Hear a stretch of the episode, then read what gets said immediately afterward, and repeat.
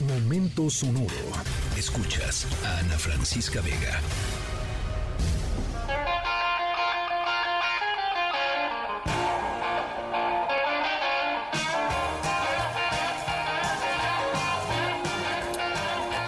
Nuestra historia sonora de hoy seguro les va a recordar a la saga de Volver al Futuro, esta trilogía clásica de Robert eh, Zemeckis, eh, a la que imagino, entre otras cosas, cómo sería la comida del futuro. ¿Ustedes han pensado cómo será comer en el futuro? Hace ya casi 10 años desde que Marty McFly llegó al año 2015 y nosotros seguimos sin pues eh, estas...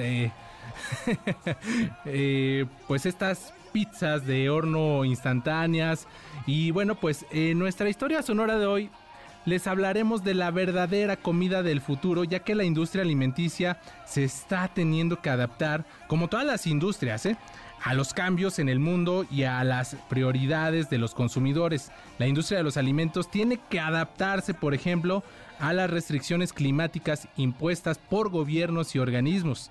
Los protagonistas de nuestra historia sonora buscan tomar algo esencial de la dieta mexicana y revolucionarlo. Más adelante estaremos dando más detalles de nuestra historia sonora.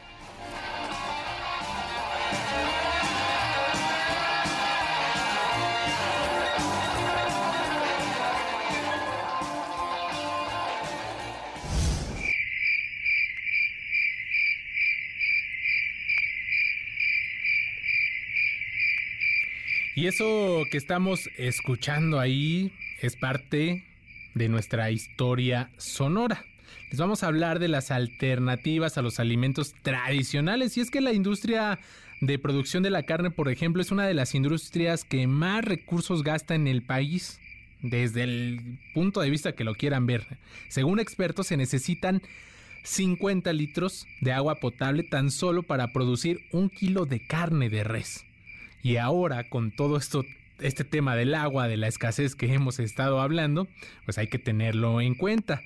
También considerar el cambio climático y la creciente escasez de agua. Los expertos han empezado a buscar formas de introducir alimentos alternativos que, que, contaminan y gastan mucha menos agua, que contaminan menos, es lo que quería decir, y en esta dieta de la población puede contribuir. Lo curioso es que México, por pura tradición, lleva años estando a la vanguardia de esta tendencia, ya que algunas de las opciones de alimentos más sostenibles son alimentos que llevan siglos consumiéndose aquí en nuestro país, como el nopal o insectos como los chapulines.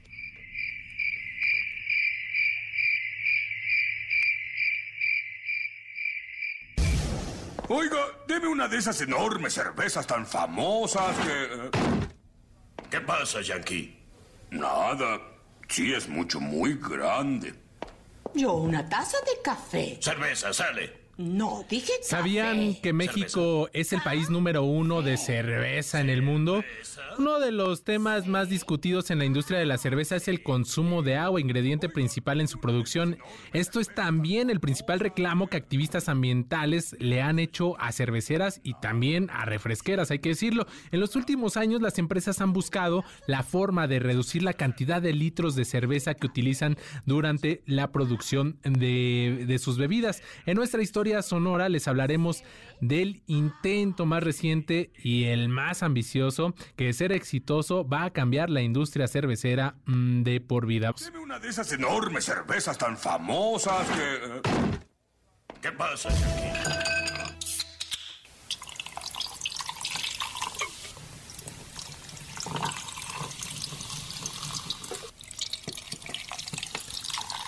Se oye bastante refrescante el cómo se destapa esta lata y se vierte en un vaso.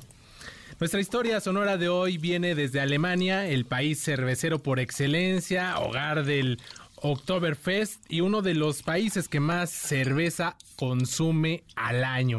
Ahora Alemania busca convertir su amor por esta bebida en una práctica ambientalmente sostenible, ya que una empresa alemana anunció recientemente que están en el proceso de desarrollar la primera cerveza en polvo de la historia, así como lo escuchó, en polvo. El proceso es como el de un chocolate en polvo o de esas aguas eh, en polvo. Los consumidores tienen que mezclar este polvo con eh, el agua en un vasito y esto les dará la bebida que sabe y se ve como una cerveza normal. Los desarrolladores aseguran que el cambio de la industria a una alternativa en polvo podría ahorrar y dejar de emitir entre 3 y 5% de dióxido de carbono en Alemania. Los creadores aseguran que la cerveza sabe igualita exactamente igual y que se puede hacer con cualquier tipo de cerveza. Así que clara, oscura o de cualquier tipo que les gusten, no va a haber ningún problema. Uno de los empresarios añadió que todavía pues están evaluando todo este proceso de poder agregar alcohol a la mezcla y saben que efectivamente tienen razón es cuestión de tiempo para que esto sea una realidad. Ahí la historia sonora de este miércoles 22 de marzo. Soy Adrián Jiménez en sustitución de Ana Francisca Vega. Cuídense mucho, nos escuchamos mañana jueves a las 5 de la tarde en punto. Feliz miércoles. Escríbenos en todas las redes. Arroba, Ana F. Vega. Ana Francisca Vega en MBS Noticias. Noticias.